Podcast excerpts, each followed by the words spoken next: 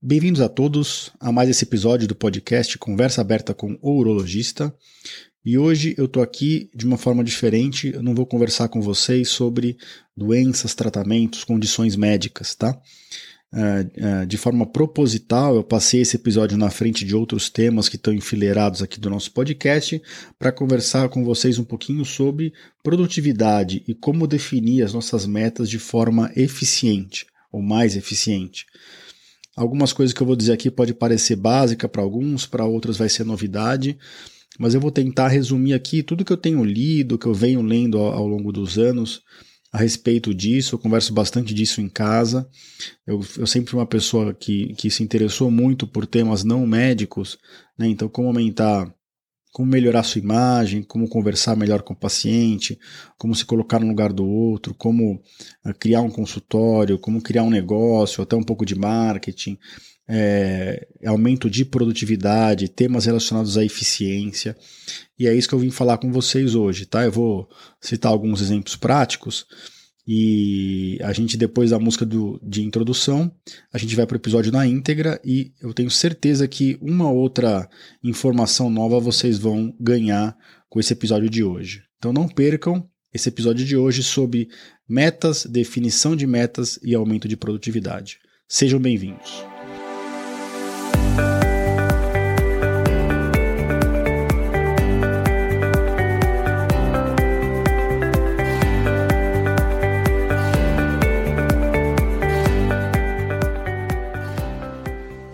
Bem-vindos ao podcast Conversa Aberta com o Urologista. Meu nome é Giovanni Marchini, sou médico urologista formado pela Faculdade de Medicina da USP e serei o anfitrião desse show.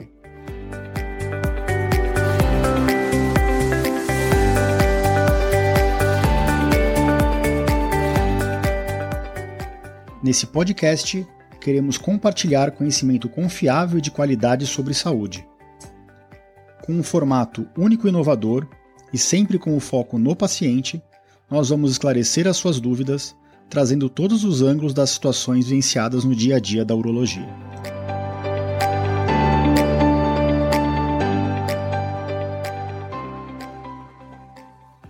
Então sejam bem-vindos a todos a esse episódio do podcast, é o episódio número 31. Esse episódio vai ser vai ao ar no dia 23 de dezembro de 2020 agora e é de, de forma proposital, tá ok, pessoal? Eu queria que esse episódio saísse com uma certa antecedência em relação ao final do ano, tá? Exatamente porque eu, eu gosto de traçar as metas com periodicidade, com uma certa frequência, e essa época do final do ano é uma época muito boa, né? Aquela época de, de, de começar em águas novas para o ano seguinte, tentar que o, ano, que o próximo ano seja um ano melhor do que o que passou, que de, de, diferente ao Covid, não, não tenho dúvida que o ano que vem vai ser melhor do que esse ano, que foi um ano bem complicado em vários aspectos. Mas uh, esse episódio sai, vai ao ar nessa semana do Natal de propósito, tá? Para que, que se antecipe a virada do ano. Lógico que esse episódio pode ser ouvido mais para frente, não deixa de, de ter o seu valor, mas o primeiro ponto que eu queria conversar com você a respeito das metas é que a, as nossas metas elas não podem ser totalmente estáticas, né? E elas, e elas não podem ser criadas e esquecidas. Então, a primeira pa palavra que eu queria falar para vocês é periodicidade, né? De tempos em tempos a gente tem que rever as nossas metas, né? Para ver se, se a gente está chegando ou se a gente está caminhando naquele sentido, naquela direção e naquele sentido que a gente gostaria de ir né? E, e, a virada do ano é uma época muito comum disso. Agora, se você quer sair na frente dos outros, independente da área que você está, em termos de trabalho, você uh, se antecipar em relação ao final do ano, você já está começando na frente. Você não precisa esperar a virada para dar largada, você pode dar largada antes sim. Né? E isso é um exercício que a gente tem que se, se autocobrar ao longo do ano. A gente não precisa ficar sempre revendo metas nesse, nesse, nesse período. Então esse é o queria, primeiro ponto que eu queria discutir com vocês. as metas elas não precisam ser totalmente estáticas e fixas, né?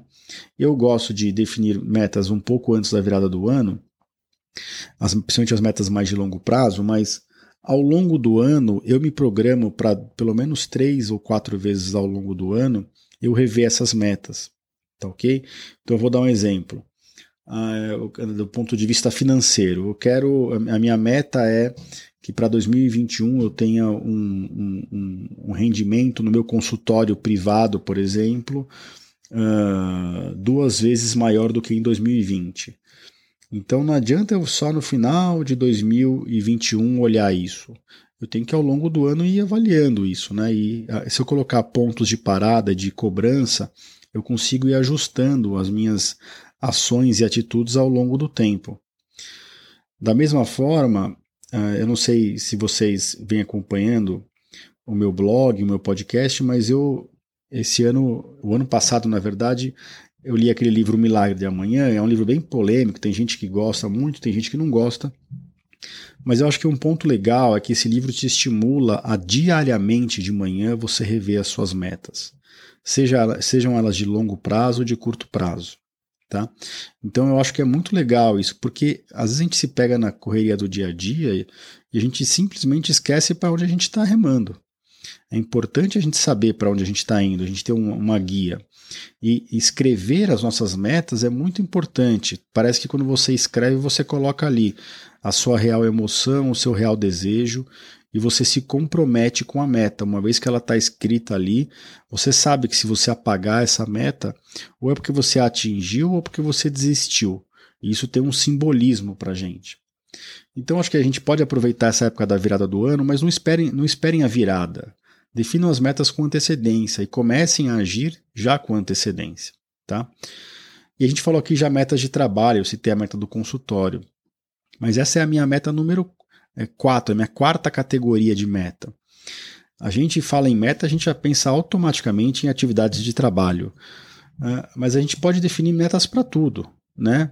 Eu posso definir que eu quero ser um pai mais presente, eu posso definir que eu, que eu quero ser um marido uh, mais amoroso, eu posso definir que eu quero encontrar com a minha família com maior frequência, assim como eu posso definir as minhas metas de trabalho.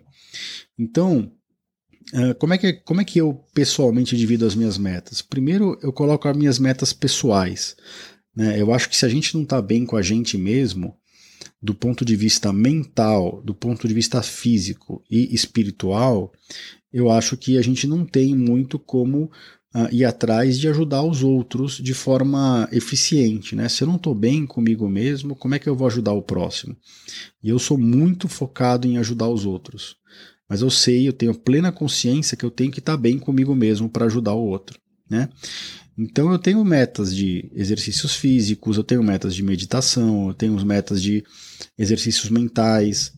E uh, uh, essas minhas metas pessoais eu considero em primeiro lugar porque realmente eu tenho certeza que se eu não estiver bem, eh, as minhas outras metas vão ser difíceis de ser atingidas, né? Se eu não estiver bem comigo mesmo, se eu não estiver com a cabeça no lugar, se eu não estiver saudável, como é que eu vou performar bem uh, nas brincadeiras com meu filho? Eu vou com a cabeça em outro lugar. Como é que eu vou ter uma performance boa no trabalho? Então é aquela história do, do, do avião, né? Se der uma despressurização e cair o oxigênio, você coloca em quem primeiro o oxigênio? Em você ou em quem está do seu lado? Por mais que você queira muito ajudar quem está do lado, você tem que colocar primeiro em você. Porque senão você desmaia por falta de oxigênio e aí você não consegue ajudar mais ninguém. É, então, eu gosto de definir as minhas metas pessoais, as minhas metas de relacionamento com a minha esposa, as minhas metas familiares, que incluo meu filho, meus, meus parentes mais próximos e também até de amigos, e por fim, as minhas metas de trabalho. Uh, você pode definir várias metas, né? O ideal é você trabalhar com quatro, cinco metas uh, uh, de mais longo prazo, né? Você, lógico, essas metas de longo prazo que eu chamo, até eu chego a chamar de macrometas, ela para você conseguir trazer isso para o seu dia a dia, é interessante que você quebre essas, esses grandes passos em pequenos passos, né? em micrometas. Isso é, é, é, muito clássico em quando você vai estudar mudança de hábito. Né? Se você quer adquirir um hábito, você tem que lentamente criar formas de facilitar aquele hábito, de te lembrar de fazer aquela atividade nova que você está querendo implementar. E, e, a gente faz isso através de pequenos passos, né? Então vamos, vamos passar para um evento, um, um, exemplo da vida real. Se a minha, se a minha meta, se uma das minhas metas uh, familiares for uh, ser um, um, pai melhor, né? Isso é muito vago, né? Eu vou mostrar mais para frente que a gente pode especificar um pouquinho, mas isso é, é, um pouco vago. Então eu tenho que quebrar isso, em, em, de, tentar deixar isso mais objetivo e ao mesmo tempo eu posso quebrar isso em pequenas metas menores. Né? Então eu quero estar em casa tantos períodos por semana para o meu filho, eu quero fazer a lição de casa com ele tantos, tantos períodos por mês ou por semana, eu quero ter tempo para brincar com ele sem estar no celular uh, com uma certa frequência. E aí você vai se autodefinindo essas pequenas metas e isso facilita você chegar onde você quer chegar. Porque senão, às vezes, as metas elas parecem muito longe, né? elas parecem muito inalcançáveis. Né? E, e, isso já é um motivo para a gente até desistir antes de começar a fazer o que a gente quer. Então eu queria falar para vocês os tipos de meta e essa definição, essa divisão em micro e macro metas. Né? Você defini, defi, é, dividir as metas maiores em pequenas metas ajuda muito a você chegar onde você quer chegar. Como eu falei, a gente ao longo da, da definição das metas, a gente pode encontrar algumas resistências, né? E é por isso que quando a gente define as nossas metas, é, é, muito interessante a gente colocar no papel ou escrever no celular, por exemplo. Eu tenho no meu celular as minhas metas e a gente escrever do lado o que, que motiva a gente o que, que move a gente em relação àquela meta, né? Como que a gente se sente no caminho daquela meta. Porque quando a gente chegar naquele ponto no meio do caminho, é natural que quando a gente define uma meta ou define uma nova tarefa ou um objetivo, que no meio do caminho seja conturbado. É 100% natural. Só que a gente esquece disso, né? Então a gente acha que está no meio de um furacão às vezes, então, às vezes, a gente simplesmente tem que lembrar que, olha, eu estou com essa, esse caminho, eu estou buscando essa meta, é normal que eu tenha resistência, tanto externa quanto interna, minha própria, para chegar onde eu estou objetivando. Né? Isso geralmente acontece e, e, e, às vezes faz as pessoas desistirem das metas muito próximo daquele ponto de inflexão, né? daquele ponto em que tudo melhora, que tudo se esclarece. Então a gente tem que ter consciência que vai ter resistência, a gente tem que ser resiliente, a gente tem que ser perseverante para chegar onde a gente quer chegar. E, e sim, às vezes a maneira mais fácil é simplesmente ter essa consciência de que a resistência em algum momento ela vai vir. É que às vezes a gente esquece que, que isso faz parte do processo, né? De, de busca, buscar uma nova meta. E aí a gente acha que tem alguma coisa conspirando contra nós e na verdade é algo natural do processo. Então, só recapitulando, eu acho que as metas têm que ser revistas com uma certa periodicidade. As metas maiores podem ser revistas, ou as que têm mais que tem uma, uma, uma medição mais complexa, eu gosto de rever três a quatro vezes por ano, mas eu tenho o costume de rever metas diariamente ou pelo menos semanalmente em algumas semanas que, as, que, a, que a minha rotina está um pouquinho mais conturbada. Isso me ajuda muito a não desviar do meu caminho, né? A buscar aquele equilíbrio. É lógico o equilíbrio é uma balança, né? É muito raro a gente estar tá no meio. Ah, o equilíbrio entre a vida uh, de trabalho e a família, entre a esposa e o filho, né? Tem, tem época que a balança está mais para um lado, não está mais para o outro, mas a gente sempre tá, tem que estar tá tentando equilibrar e pisar e trazer essa balança mais para o meio. E a gente rever essas metas ajuda muito nesse sentido. Na hora que você rever uma meta pessoal, uma meta familiar, e você fala, nossa, mas eu estou há 10 dias sem fazer exercício físico, a minha balança está totalmente pendendo para o meu trabalho. Eu não posso sair do caminho assim. Você, se, você automaticamente se cobra. Você entende que a sua meta não está sendo, não tá sendo contemplada nessa fase. E é natural, né? Às vezes a gente se esquece das coisas. Então você rever essas metas com periodicidade ajuda bastante a você não perder o caminho. Você quebrar as grandes metas em pequenas metas ajuda muito a você não desistir e a você tornar as metas mais uh, alcançáveis, né? você ter consciência de que vai ter essa resistência no meio do caminho, e isso geralmente acontece perto do ponto de inflexão para que você atinja o sucesso naquela sua meta. Isso é super frequente, você tem que ter essa consciência e não definam meta só para o trabalho. Você pode ter meta só para o trabalho na sua equipe de trabalho, mas uh, se você não estiver bem com você mesmo e com as pessoas próximas em relação a, a, a quem é o seu, o seu parceiro ou parceira, aos filhos, netos, uh, ao mesmo aos amigos próximos, é difícil você ter uma performance boa no resto. Existe uma uma forma de um método, né, para definir as metas que eu gosto bastante de usar, eu uso na minha prática, que é um, uma uma abreviação né, de palavras em inglês que chama o método SMART. Né? E isso pode. Eu posso estar falando aqui o, o, o básico do básico para alguns, mas sempre tem alguém que não conhece ainda. Né? Então, SMART do inglês é esperto, né? é, é uma pessoa esperta, uma pessoa inteligente. E o que, que, é, que, que, são, que, que é essa smart, são, que são essas palavras? Smart, o S do smart é de específico. O M é de uma meta que pode ser medida. O A é de uma meta alcançável. O R é uma meta relevante. E o T é de tempo, de prazo. Então, na verdade, isso aqui são cinco parâmetros que, se você é, é, traçar a sua meta respeitando esses cinco parâmetros, é, dando nome para esses cinco parâmetros na sua meta, você consegue muito provavelmente ter uma meta mais eficiente, uma meta mais realista, né? Então, vamos dar alguns exemplos. Eu, aquele exemplo que eu falei, eu quero ser um pai melhor, né?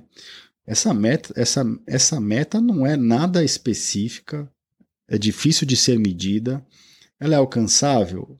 Ela provavelmente é alcançável, mas o quão alcançável ela é? Não sei. Ela é relevante? Ela é super relevante. Eu coloquei um tempo, um prazo? Não. Então vocês vejam, quando a meta é muito vaga assim, ela fica muito vulnerável, né? fica muito aberta para que uh, alguma coisa dê errado e a gente não sabe se a gente está chegando perto da meta ou não. Eu posso melhorar essa minha meta, eu posso definir assim: uh, o meu objetivo é ser um, um pai melhor. E para isso eu quero, em até seis meses, conseguir três períodos da semana para passar mais tempo brincando e exercendo atividades do colégio uh, de aprendizado do meu filho. Ficou muito mais específico. Ficou fácil de medir. Eu estou colocando um número, né? Três vezes por semana. Ela é alcançável? Ela pode ter até ficado mais difícil de alcançar, né? Às vezes, é, no meu inconsciente, talvez da, da, forma que eu, que eu expus a meta anteriormente, parecesse mais fácil. Mas, na verdade, agora eu consigo medir, eu consigo saber se eu vou alcançar. Né? É uma meta relevante? É uma meta super relevante. Né? Não vou criar uma meta que, na verdade, não tem nenhuma importância na minha vida. E tem um prazo? Tem, eu me dei seis meses para isso. A gente vive num mundo muito dicotômico, né? É o certo, o errado, o preto no branco, 880. Ninguém pode ter uma opinião diferente da sua. Ou eu tive sucesso ou eu tive falha. A gente se cobra muito e a gente tem que lembrar que as coisas são um contínuo, né? Então, se daqui a seis meses eu percebi que o meu filho está mais feliz comigo e eu estou passando dois períodos da semana com ele, por mais que eu não tenha atingido a minha meta, eu estou muito mais próximo da onde eu quero chegar do que eu estava seis meses atrás. Então eu não preciso ficar me martirizando. E aí eu, eu passo uma régua e, e, e vou daí para frente, né? Então essa, essa, essa metodologia SMART, né? Eu vou recapitular aqui: S de específica, M de mensurável, que pode ser medida, A de uma meta alcançável, R de relevante e T uma meta que tem tempo, que tem prazo, que tem deadline. Né? O ser humano só funciona com deadline, não é, pessoal? Né? Quando a gente tem um deadline, a gente termina as coisas. Se a gente tem o, o, tempo aberto, a gente simplesmente não se cobra. É algo natural da nossa, é, da nossa, do nosso inconsciente. É da natureza humana mesmo. Tá? Então, eu gosto de é, definir as minhas macrometas é, do ponto de vista pessoal, de relacionamento familiar e de trabalho. Eu quebro essas macrometas em metas menores e essas metas menores eu aplico essa metodologia para que eu consiga deixar as minhas metas bem uh, detalhadas. E geralmente eu faço isso no papel ou escrevo no telefone. Tá? Então é, eu espero que essa metodologia ajude em vocês tanto quanto me ajuda. E a gente comentou lá atrás, né, em relação à periodicidade, uma vez que você definiu um tempo para essa meta acabar, ou que você define um tempo para você rever todas as suas metas, é importante que você reveja isso e que você realmente coloque na cabeça que daí para frente é outra época. Né? A nossa vida é feita de ciclos. Né? E, por que isso é importante? Porque às vezes a gente atinge grande parte das metas e a gente relaxa demais para o período seguinte. Às vezes a gente não atinge as nossas metas e a gente se martiriza demais e desiste para o período seguinte. Então é importante que a gente tenha uma análise crítica sobre o que a gente alcançou e não alcançou, mas que a gente passe uma régua e siga dali para frente. O que passou, passou. O que eu fui bem, eu tenho que manter. O que eu não fui bem, eu tenho que melhorar. E é assim que a gente vai se tornando uma pessoa melhor em todos os aspectos da nossa vida. Uma vez definidas essas metas, com essa metodologia SMART e com essas características todas que eu falei, de periodicidade, as grandes metas transformadas em pequenas, com aquela consciência de que vai ter resistência no meio do caminho e as metas divididas em, nas nossas várias áreas da vida, a gente uh, tenta integrar essas metas no nosso dia a dia, né? Se eu leio toda manhã que eu preciso uh, me dedicar mais ao meu consultório, por exemplo, eu tenho que no meu dia a dia ver como é que estão os meus períodos da semana e objetivamente fazer com que isso aconteça. Se eu tenho, se uma das minhas metas é melhorar, uh, demonstrar com mais frequência o amor que eu sinto pela minha esposa, eu tenho que pôr isso em prática. Eu tenho que mandar recadinho, eu tenho que chegar em casa e dar um abraço, apesar de no Covid agora não dá para fazer isso, mas dar mais beijo, demonstrar mais carinho.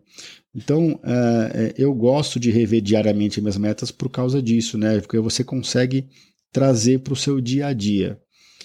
E eu vou falar para vocês, desde que eu faço isso há pouco mais de dois anos, e, e, com mais ênfase há um ano e meio, mais ou menos, desde que eu tive o costume de ler minhas metas diariamente, eu, eu me considero uma pessoa melhor. Eu acho que eu sou realmente um pai melhor, um marido melhor, eu tenho uma performance melhor no trabalho.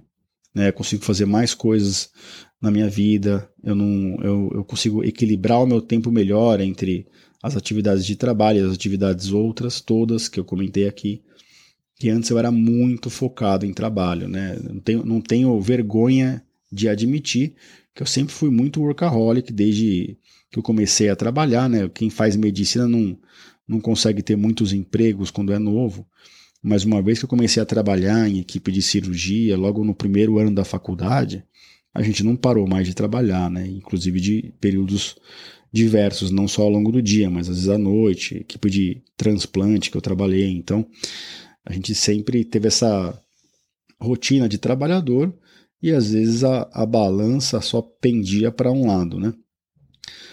Então, uh, eu, eu gosto de rever as metas para sempre equilibrar os meus, as minhas atividades da semana.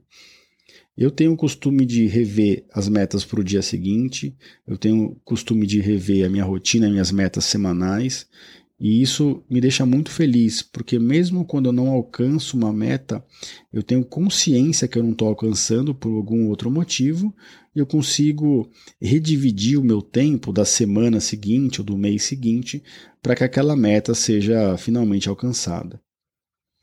Tá certo? Então, é, é, é o que eu queria vir para falar para vocês hoje era isso. Eu queria resumir como é que eu, é o meu pensamento a respeito da, das metas eu queria dizer para vocês qual é o método que eu sigo. Não tem um método certo para todo mundo, cada um se adapta melhor. Tem gente que prefere ler as metas de manhã, tem gente que prefere ler as metas à tarde, tem gente que prefere ver uma vez por mês. Cada um tem a sua rotina, tem o seu, o seu passado, a sua cultura, e uh, eu acho legal você ter o costume de ter metas e rever metas, independente da forma com que você vai fazer. Tá certo, gente? Eu queria desejar, desejar a todos que estão ouvindo um, um, um ótimo Natal. Né? Daqui a dois dias é Natal. Eu espero que todos estejam seguros e com suas famílias, sejam, seja presencialmente ou nos, nos corações, ou no Zoom, ou aonde quer que vocês estejam se encontrando. A pandemia ainda não terminou, infelizmente, né? Eu era mais otimista em relação à chegada mais precoce das vacinas. Isso, infelizmente, não aconteceu ainda no Brasil. A gente está na expectativa aí, ansiosos para que essa vacina, as vacinas venham e venham para finalmente trazer uma esperança maior para a gente, para que a gente volte à nossa rotina mais normal. E a gente tem que tentar tirar lições boas. Eu vou fazer um outro episódio só sobre isso, né? As lições tiradas desse ano do Covid. Mas eu queria desejar, desejar a todos um Feliz Natal. E na próxima semana estamos juntos novamente e logo antes do final do ano. Então não deixem para fazer as metas, rever as metas é, muito em cima da, da, da virada do ano. Façam com um pouco de antecedência, saiam na frente. E mais uma vez, esse episódio vai estar dentro do meu site, no www.ourologista.com.br barra podcast barra episódio 31 e lá a gente pode trocar comentários. Eu também vou colocar um link na, na, no meu Instagram, nas minhas redes sociais. E a gente vai se conversando. E mais uma vez, obrigado por todo o apoio esse ano, esse ano de 2020, o ano em que eu criei esse podcast pensando em vocês, para levar informação para que vocês, de alguma forma, se transformem em pessoas mais conscientes a respeito de saúde dos problemas ou das condições que vocês estão vivenciando e que isso transforme, uh, transforme a, a, mente das pessoas e traga segurança na tomada de decisão em relação à saúde de vocês. Um grande abraço, nos vemos na próxima semana.